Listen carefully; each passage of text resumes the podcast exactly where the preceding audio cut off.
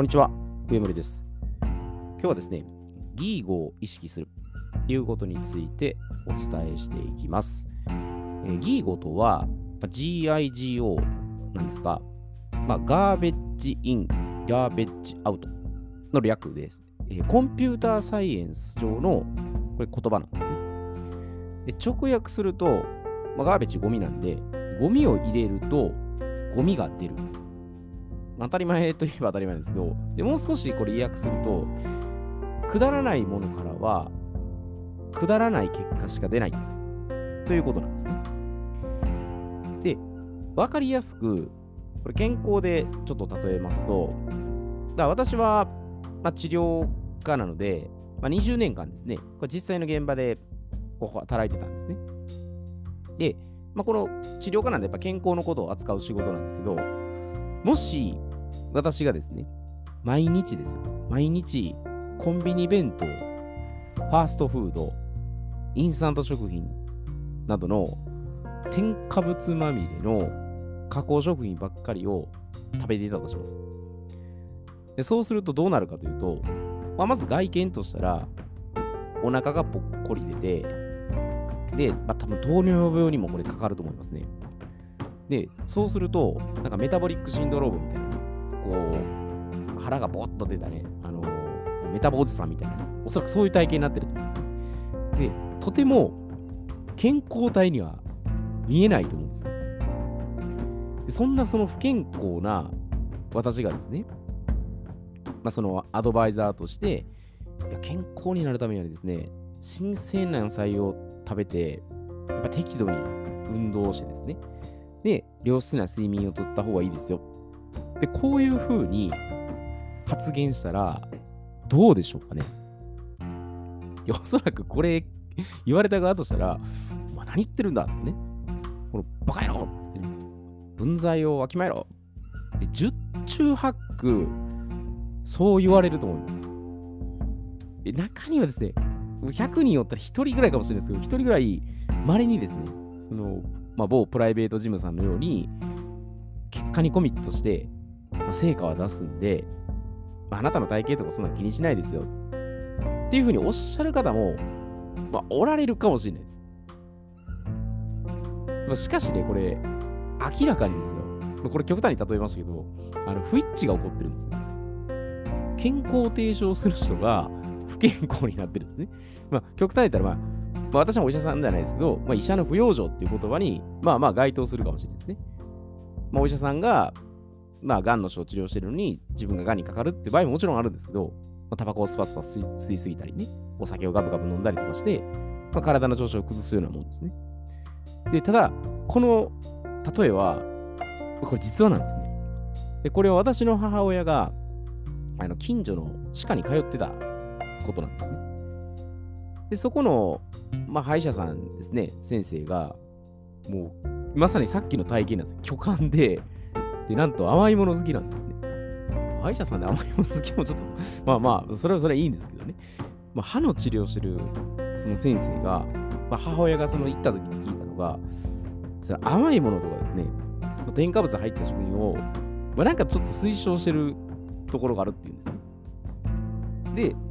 その甘いものを、まあ、自分が欲しいかどうかわかんないですけど、まあ、その差し入れしてほしいっていうようなことをね、なんかあの、ほのめかすような ことを言ってたらしいんですね。まあ、それちょっとでも、どうなんかなっていうふうに思うんですけど、まあ、挙句の果てに、まあ、結局その治療自体も、まあ、だんだんやっぱりその育つになってしまって、まあ、母親も、まあ、二度とその歯科には行かなかったんですね。で、これ、冗談のような話なんですけど、現実問題起きてるんですね。だから、まあ、これからのその、まあ、こういったね、情報社会において、まあ、適切な認識判断する上で、まあ、やっぱ抑えておく大切な要素っていうのがあるんですね。で、それが、まあ、このギーゴを意識する中で、居心地の良さを求めないってことなんですね。で、それは、居心地のいいことっていうのが、まさにゴミなんです。で、もう少しこれ具体的に挙げると、まあそうですね、これ、ケツ黒い。いわゆるグルーミングってやつなんですけど、まあ、傷の慰め合いの交流会ですね。あ、俺ダメだったなとかね。なんかこう、ちょっとこう慰め合いをする場ですね。まあそれとか、自己肯定感ばっかりをなんか強調して、まあ、先日お伝えしたその自己啓発の罠にこれ誘導する、まあ、書籍とかですね。まあ、あるいはその耳障りのいいことばっかり言うセミナー講師とか、まあ、あるいはこの私らでいう治療家、まあ、セラピストですね。で、これはでも実際あるかもしれないですけど、その机上の空論をなんか持ち出すだけで、その現場に実際に入って、まあ、確認しない。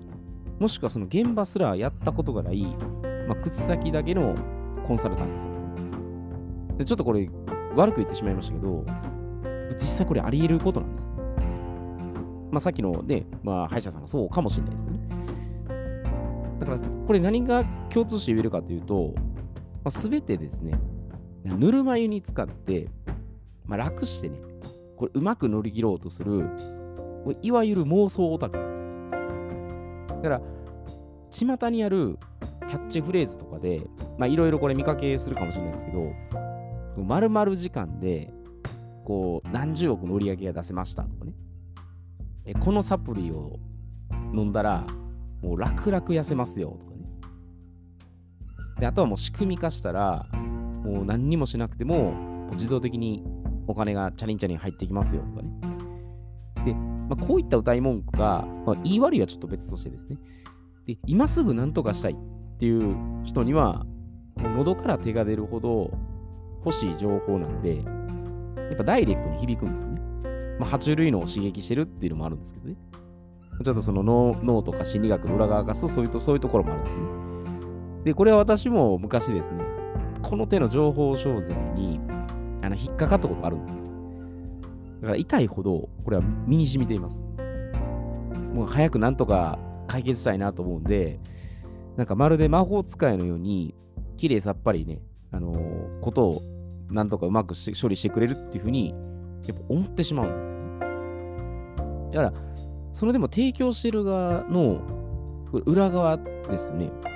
ここはでもね、壮絶なね、こういう経験をされてるんですね。だから、彼らがその目に見えないところで、もう血眼になって、もう努力してはるんですよ。で、そこは見ずに、そのキャッチ文句だけ見ると、なんか自分もそうなったっていうふうに、やっぱ気分に浸ってしまうんですよね。まあ、やっぱ誰でも苦痛は避けたいですし、楽したいなっていうふうに考えるんですよね。ただ、現実はやっぱ甘くないんです。で、それをでも認識しない限りは、一生ですよ。一生詐欺に引っかかって、で、これ、挙句の果てにこう被害者意識を持ち出してですね、責任転換しだすってことをするんですね。まあ、自分は、まあ、そういう詐欺にあったとかね、まあ、あの、あの人が悪いっていうふうに、こういうふうにやりだすんですね。で、それもやっぱりでも、なんかね、自分のやってる行動に対しては、まあ、非はないけど、まあ、空いてることが悪いっていうふうに、もう言ったら二元論ですね。で、かといって、じゃあ、楽しないで、ガッツと根性で頑張りさえすればうまくいくっていうのも、これもちょっと妄想なんですね。だから、頑張るだけでは、やっぱイメージと精神論なんで、具体性っていうのがないんですね。だからその、ね、目的が何なのかとか、目標はどういうことになるかとかね。まあ、そのための戦略と戦術とか、じゃ 5W1H とか数字、まあ、日付データと全部使って、まあ、その落とし込んでいくってところですね。だから、耳の痛い内容っていうのは、正直やっぱ聞きたくはないと思うんですね。なんか耳障りのいいこと聞いてると、気持ちいいんですけど、でも、それって実際に何も自分のためにやっぱならないんですね。